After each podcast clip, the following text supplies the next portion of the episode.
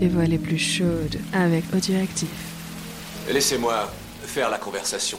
Commencez par dégrafer votre robe. Oh yeah, oh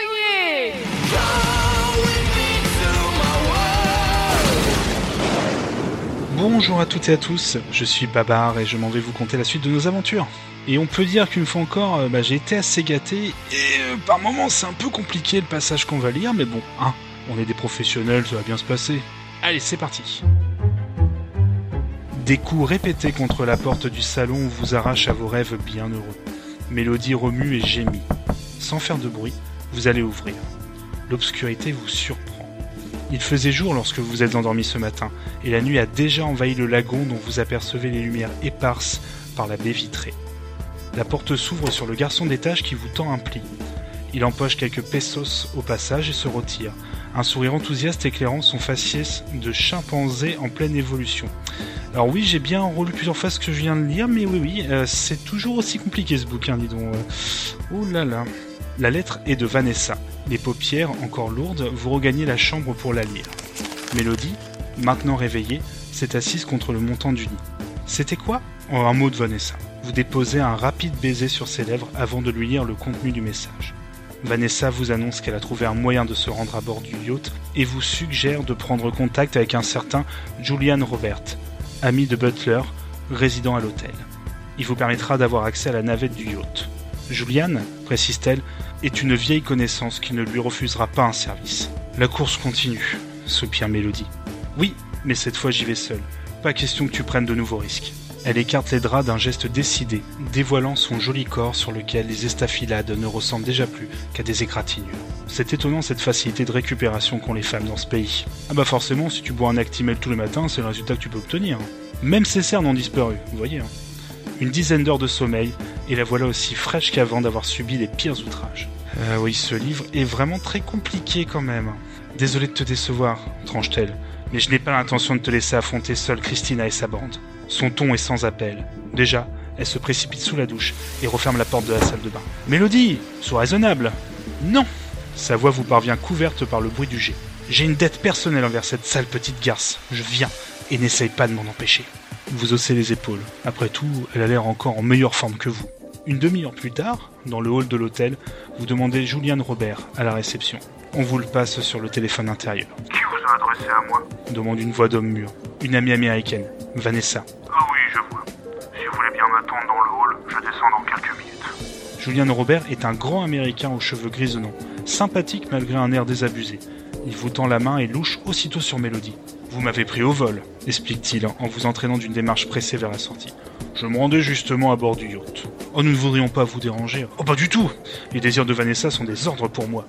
C'est un plaisir que d'inviter un couple aussi charmant que le vôtre. Venez, vous profiterez de ma voiture. Probablement une Kangoo, hein. Il vous conduit à une élégante Rolls-Royce Camargue. Ah oui, non, c'est pas une Kangoo. Oh, c'est presque aussi bien.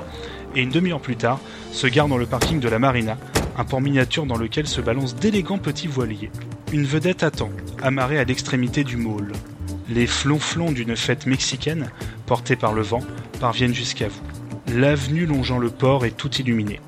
Quelques touristes flânent. Une odeur d'eau stagnante remonte à vos narines. Venez, vous invite Julian. C'est la navette du yacht. Le pilote vous aperçoit et fait des signes. Quelques instants plus tard, les embruns vous fouettent le visage. Debout, le nez au vent, Julian discute avec le pilote. Ah, la petite reconstitution de Titanic, là, pour le coup. Mélodie frissonne et se serre contre vous. Eh, comme quoi, hein. Et une fois à bord, que fait-on? Je ne sais pas, Vanessa doit avoir une idée, il suffira de la retrouver. L'immense silhouette du yacht se découpe bientôt sur les eaux noires dans lesquelles se reflète une myriade de guirlandes multicolores le navire ressemble plus à un paquebot qu'à un bateau de plaisance. Il est ancré à 10 000 des côtes, près d'une petite île appelée la Redonda. La vedette accoste. Les notes d'une musique endiablée flottent dans l'espace humide. À bord, c'est la fête, la grande fiesta. Allez, Patrick Sébastien. Ah non, pardon, excusez-moi. Pas une de ces petites soirées insignifiantes organisées par quelques nouveaux riches. Non, non, non. Les salons sont pleins de monde. Une demi-douzaine d'orchestres se disputent le ton de la soirée. Les femmes sont élégantes, recouvertes de bijoux, vêtues des étoffes les plus précieuses ou tout simplement en maillot de bain. Quant aux serveuses, oh le rêve Elles sont déguisées en sirènes, les jambes recouvertes d'écailles et le buste dénudé. Ah, d'accord. Toutes ont visiblement été choisies en fonction de leur port de poitrine. Le port de poitrine, d'accord, ok. Ce livre est vraiment très très bizarre. Des tables interminables ont été dressées aux quatre angles du plus grand salon. On y mange du caviar à la louche, des langoustes géantes, du saumon importé de Norvège par avion spécial. Le champagne ne coule pas à flot. Il déluge, ma bonne dame. Mais oui, il déluge. Les hôtesses circulent entre les groupes lancés dans des conversations animées. Elles offrent des parfums, des cigares, des pendentifs à l'emblème de la compagnie. Sur le pont avant, et vos yeux s'écarquillent de surprise, a été organisé un rodéo. Et ouais, un rodéo, hein, les gars. Les plus téméraires parmi les convives essayent leur bravoure sur des taurillons, sport réservé aux célibataires. Les prix décernés aux meilleurs sont, en effet, enfermés dans des cages. Des somptueuses créatures sorties tout droit des pages de Penthouse et vêtues d'un simple pagne, tels des sauvageons. Oh, je sais pas pourquoi, je pense que la suite va être compliquée. Oh. Des distributeurs automatiques et gratuits offrent des petits sachets de cocaïne ou d'herbes californiennes. C'est un peu la folie là, hein Sur le point inférieur, un spectacle encore plus étonnant est organisé, les galères de baignure façon Caligula. Un noir immense, dégoulinant de muscles, scande un rythme d'abordage sur des tambours antiques. Les rames sont symbolisées par des filles nues, enchaînées à des poutrelles, les pieds posés sur des bancs, qui plient et déplient leurs genoux, oscillent leur bassin en accord avec le son du tambour. Ah, ça devient compliqué là quand même.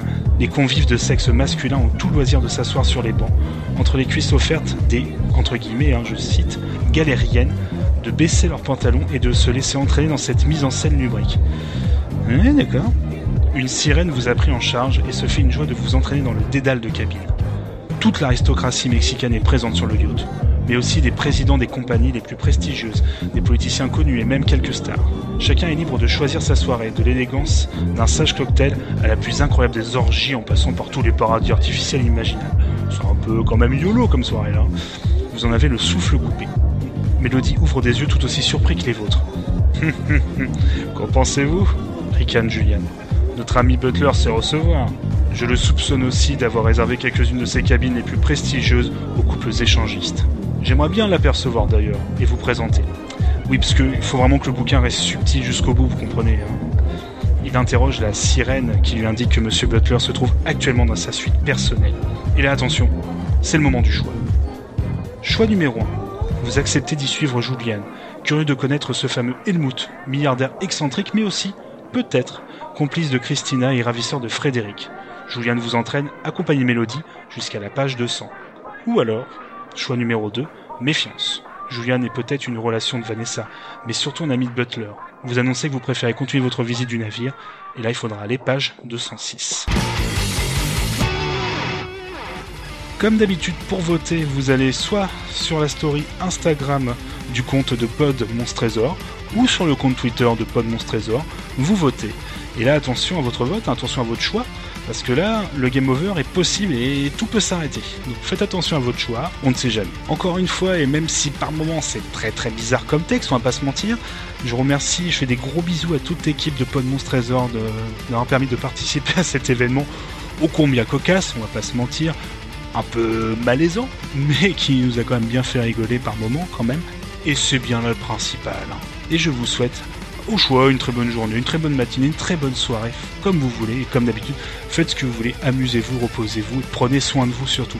Des bisous tout le monde, à bientôt.